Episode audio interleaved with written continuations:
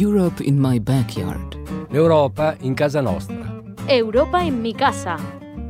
Un'inchiesta radiofonica sulla politica di coesione europea. Radijsko poročanje o evropski kohezijski politiki.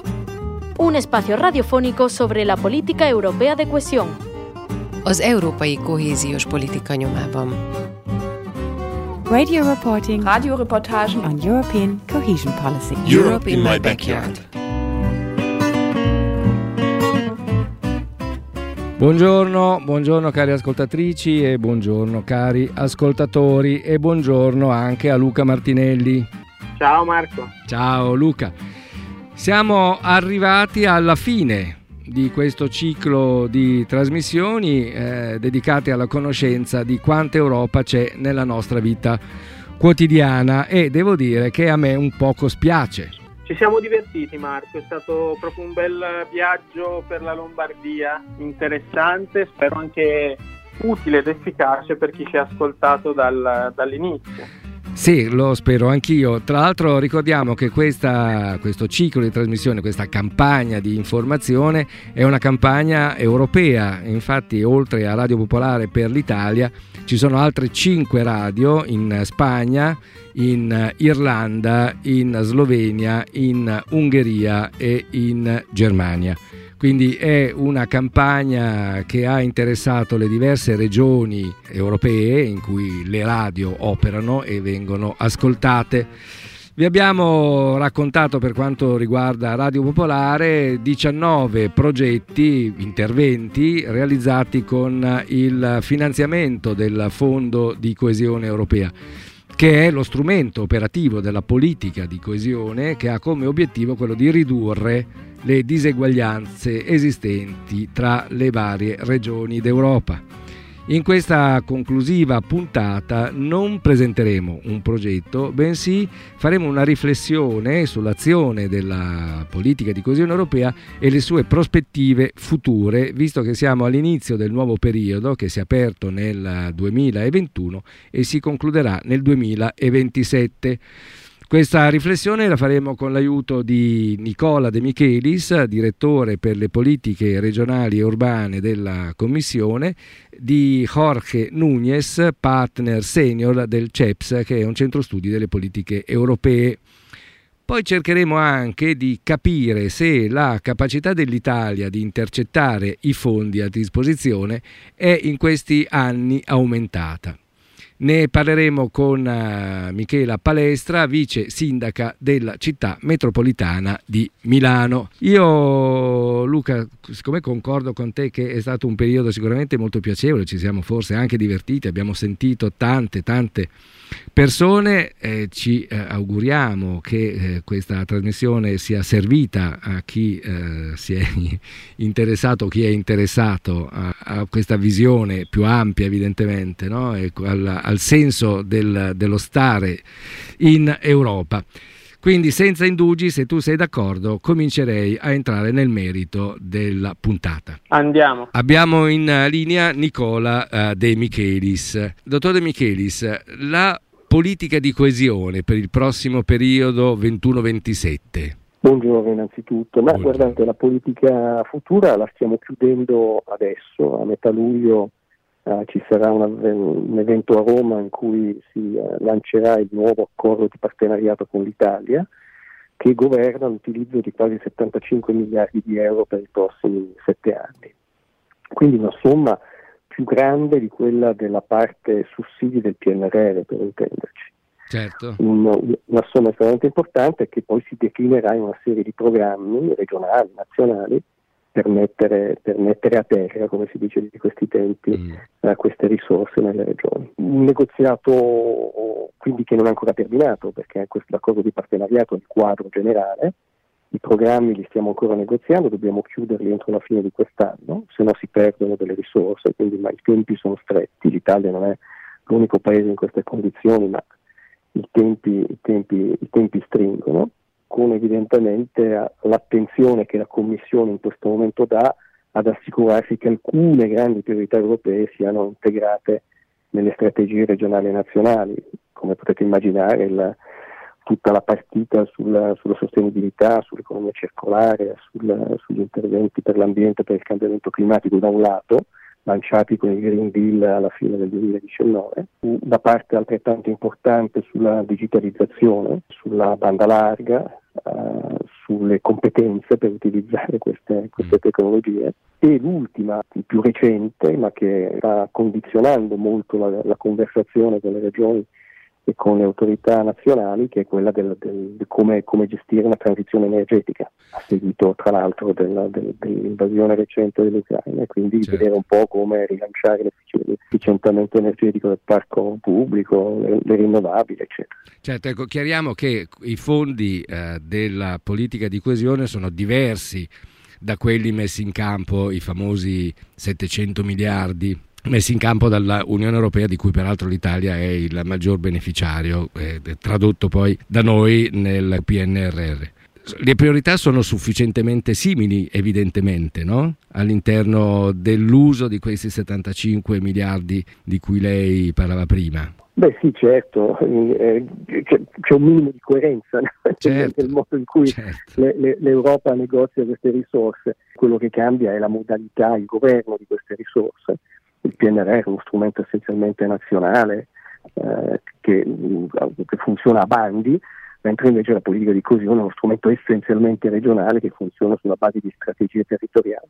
Ma le priorità quelle sono. Dottor De Michelis, quale, c'è una continuità, credo di sì, ma se lei ci aiuta a capire quali sono i punti più forti che determinano la continuità tra il periodo 21-27 e quello appena trascorso 14-20?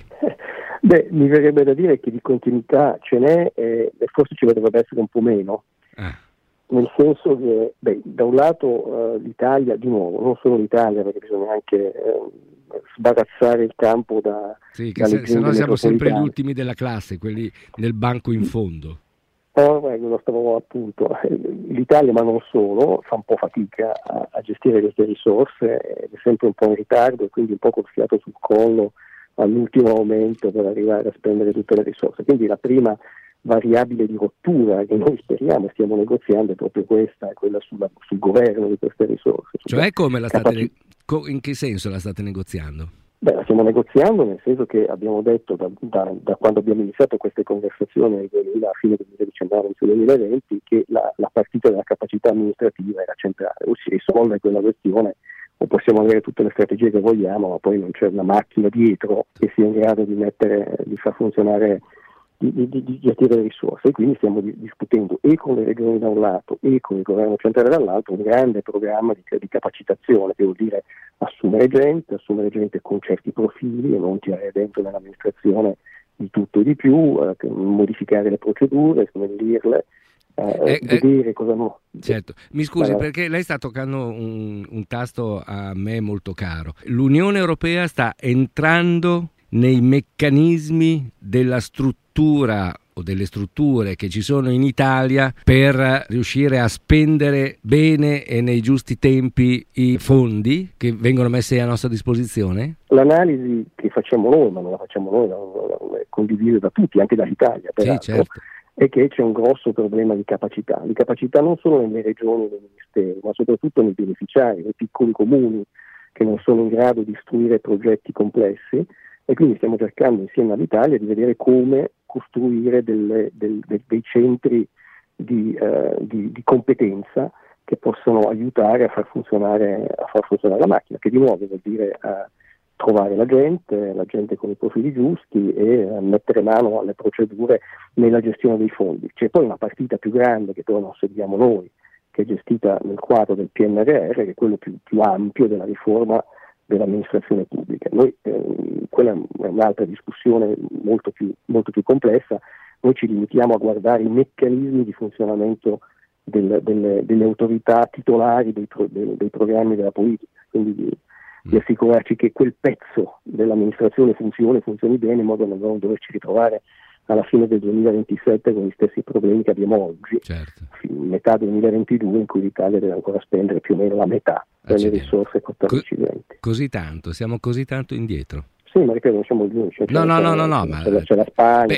Questo però significa che c'è qualche cosa che al di là della inefficienza oramai storica che fa scuola eh, nostra italiana, ma eh, se anche altri paesi hanno gli stessi problemi, eh, vuol dire che c'è qualche altra cosa che va al di là della, dire, del DNA dell'amministrazione pubblica italiana, no?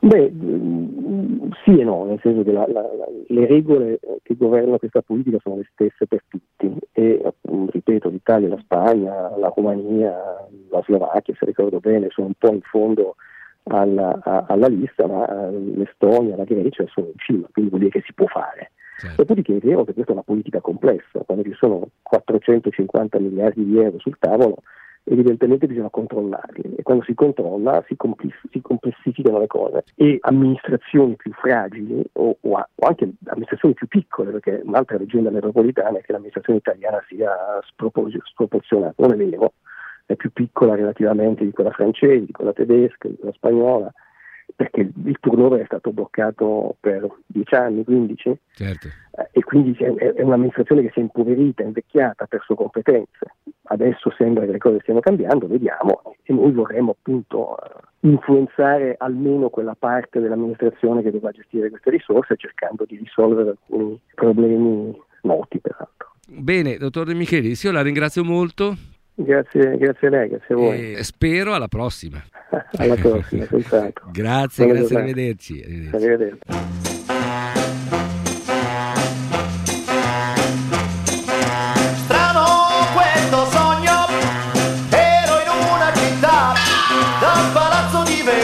c'è un cowboy da fiume Volga arriva lo zar Napoleone scende a cavallo dalla torre Eiffel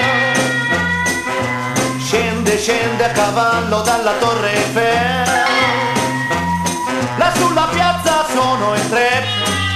Ognuno vuole la città per sé. Quei tre hanno l'odio nel cuore che mai succederà.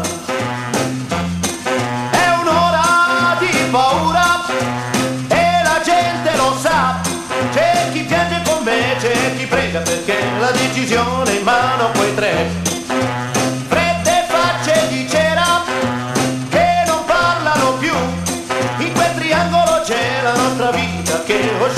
pesa, pesa cuore dei tre. Napoleone punta il cannone dritto sul cowboy. E c'è una lunga lama che brilla in mano dello zar. E la pistola del cowboy ha completato quella scena a tre. Chissà, chissà se domani per noi il sole splenderà.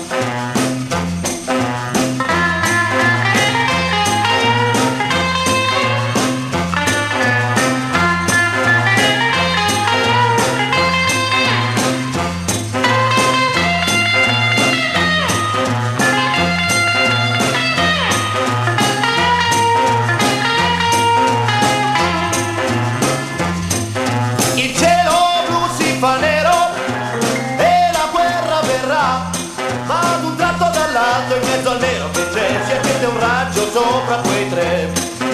Viene da una finestra quello sguardo d'amor e su quella città vestito in bianco c'è un uomo che la pace porterà. Di gioia piange tutta la gente, che felicità. Salva e finalmente tutta la città. Non sono nemici più quei tre la paura se ne va. Chissà, chissà se il mio sogno potrà cambiare la realtà. Chissà se il mio sogno potrà cambiare la realtà. Chissà se il mio sogno potrà cambiare la realtà.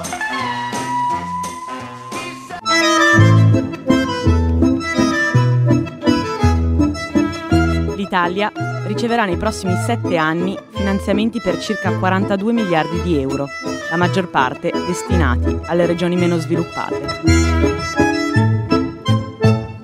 Bene, abbiamo in linea adesso uh, Jorge Núñez, che è partner senior, un ricercatore, quindi ormai esperto, all'interno del CEPS, che è il Centro di Studi della Politica Europea. È una traduzione un po' stiracchiata, ma questo è. Buongiorno. Buongiorno. Buongiorno Jorge. Eh, Jorge parla italiano e quindi renderà questa intervista molto più facile a farsi.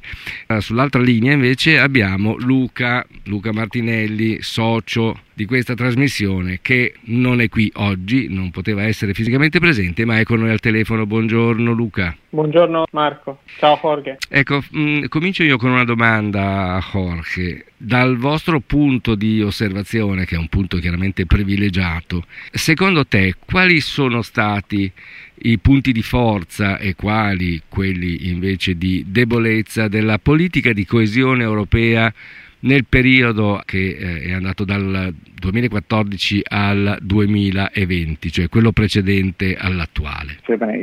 Diciamo, nel punto di forza direi che c'è stato veramente un miglioramento profondo dal punto di vista di pianificazione e di strategia. Vuol dire che i programmi sono molto più diciamo, concisi, molto più precisi a um, mettere in pratica delle, dei progetti che sono delle, um, delle cose prioritarie nell'Unione Europea e le strategie sono state molto bene anche per uh, migliorare la situazione nelle regioni. Diciamo, questo è stato un salto qualitativo molto importante e dentro ovviamente ci sono le cose principali come l'energia, la transizione energetica, protezione del medio ambiente ovviamente, ma anche tutte le parti sociali.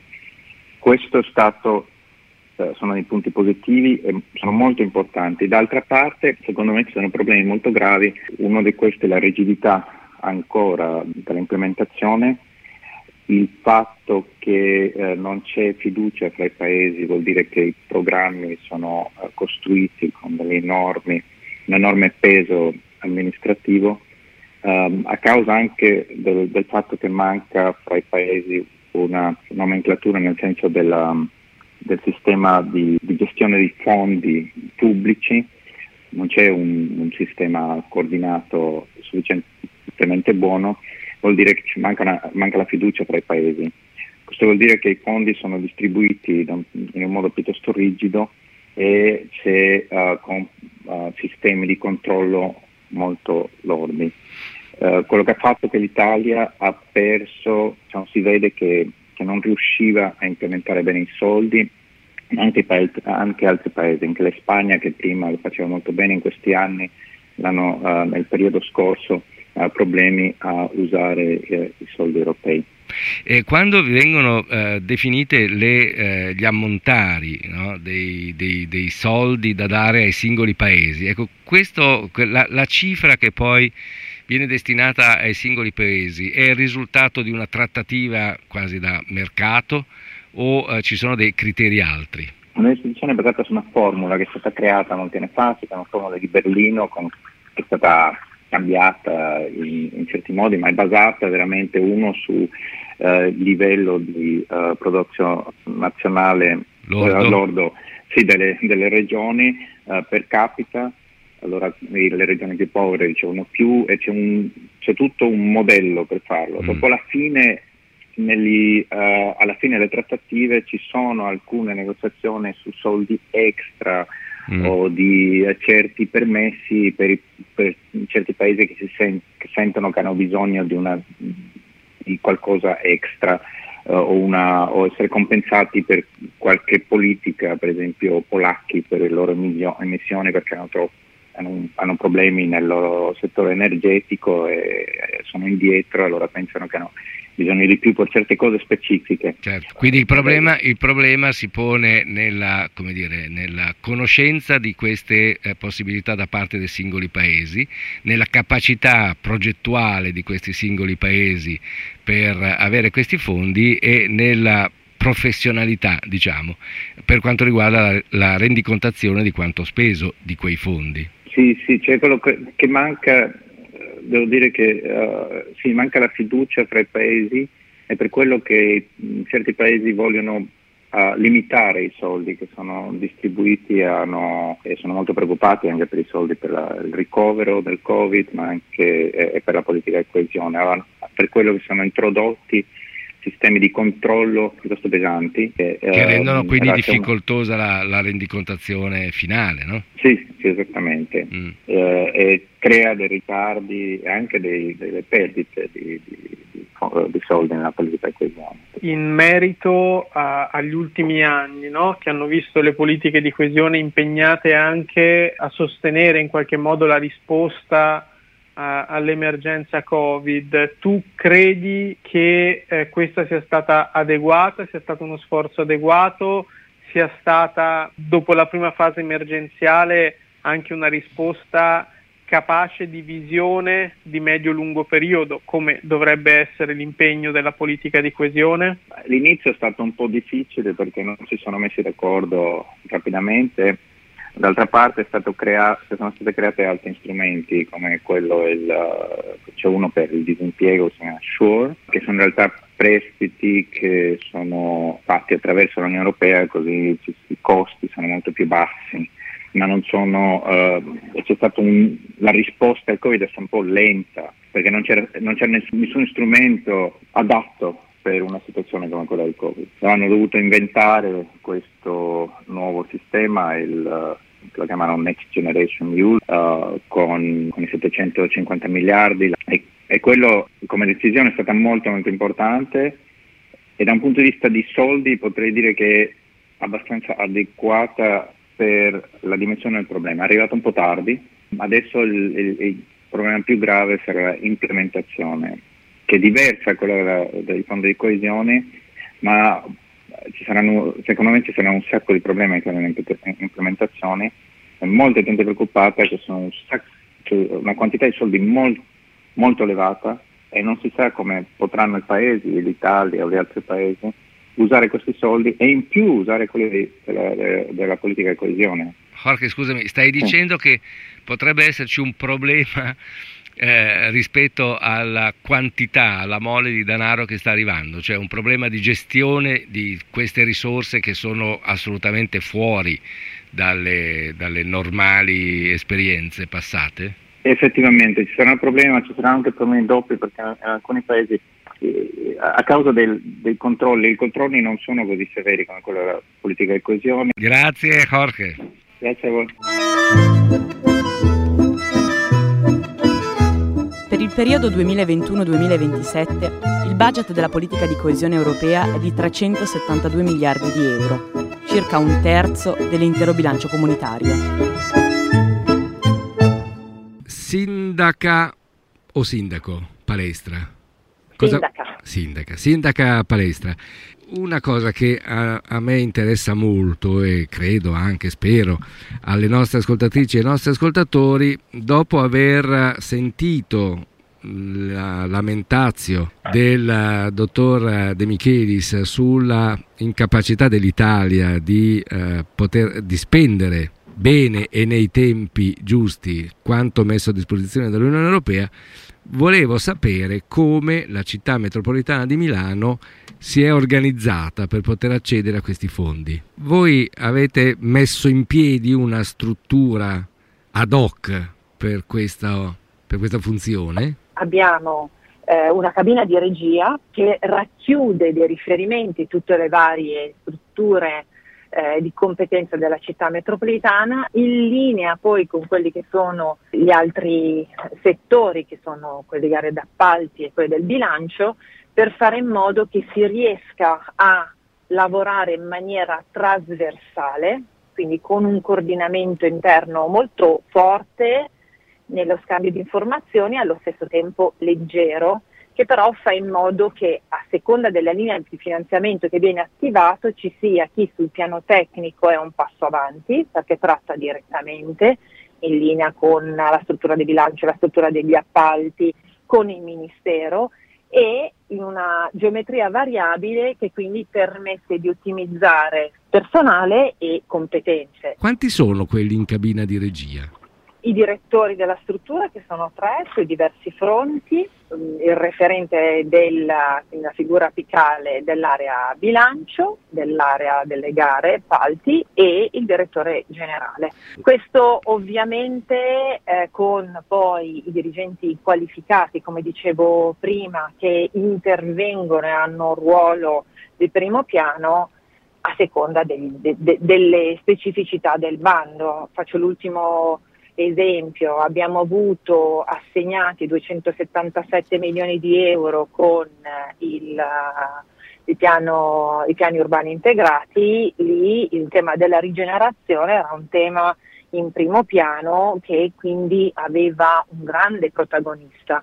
Nei bandi della riforestazione il settore ambiente e la parte della struttura del parco agricolo aveva un ruolo di protagonismo, così come sui fondi circa 100.000 che ci sono già stati assegnati e ce ne sono altre richieste per circa 50, non 50.000, pardon, 50 milioni e 100 milioni già assegnati è il settore della scuola, infrastrutture scolastiche che è in primo piano. Quindi riusciamo a condividere l'esperienza, ad avere uno schema di impostazione condiviso, consolidato per tutta la gestione, perché sappiamo che il tema della rendicontazione è un tema molto forte per l'Europa, c'è anche un ufficio Europa in città metropolitana, quindi che abbiamo anche offerto, tra virgolette, come struttura ai comuni un po' di orgoglio e lo metto, se no sarebbe davvero eh no, puro. Eh, ci vuole, ci vuole. Come dire, esatto, cioè orgoglio e passione, ma i dati che vi ho dati sono dati reali. No, no, questo, su davvero... questo non abbiamo dubbi. Bene, Sindaca Palestra, la ringrazio molto e spero di risentirla magari in un prossimo Così futuro. il punto su come Esatto. stanno evolvendo tutti i nostri investimenti, strategie, volentieri. Certo. Grazie molte. Grazie. Arrivederci, alla prossima. Arrivederci. Alla prossima. Bene, siamo, siamo giunti alla fine della puntata, nonché alla fine di questo ciclo e nonostante la tristezza che mi prende e credo che attanagli anche il mio socio e amico Luca, Solo l'estate, solo l'estate ci, ci, ci fa pensare che possiamo star senza. ci consola un poco, ci consola un poco. Noi non possiamo che ringraziare tutte e tutti voi per l'ascolto che avete voluto dare a, queste- a questo nostro lavoro e eh, vi ricordiamo che potete risentire tutte le trasmissioni, tutte le 20 trasmissioni andando sul eh, sito di Radio Popolare, podcast e poi podcast trasmissioni e nell'elenco delle trasmissioni alla voce L c'è l'Europa in casa nostra. Per chi volesse comprendere, capire, ascoltare ciò che hanno fatto le altre radio del network europeo, può andare sul eh, sito del, europeo del progetto che è Europe in My Backyard, Europe in Mi con la Y, back, CK, yard con la Y. Punto Punto org. punto org, importantissimo. È importante, sì, è importante perché in tutte le altre lingue dei paesi coinvolti in questo progetto potrete, quantomeno se non capite la lingua, ma ascoltare dire, il linguaggio, il, il- il ritmo che hanno utilizzato le altre radio, potrebbe essere una cosa interessante. Quindi un ultimo, un ultimo caro eh, e sentito e commosso saluto a tutte quante, a tutti quanti voi da parte di Luca Martinelli, e di Marco Di Puma. Buone vacanze per chi può permetterselo, buon soggiorno a Milano per chi invece per questioni di lavoro o d'altro resterà in città e speriamo di sentirci una prossima, in un prossimo futuro. Arrivederci. La trasmissione è parte di un progetto che ha avuto il contributo della Direzione Generale per le Politiche Regionali e Urbane della Commissione Europea.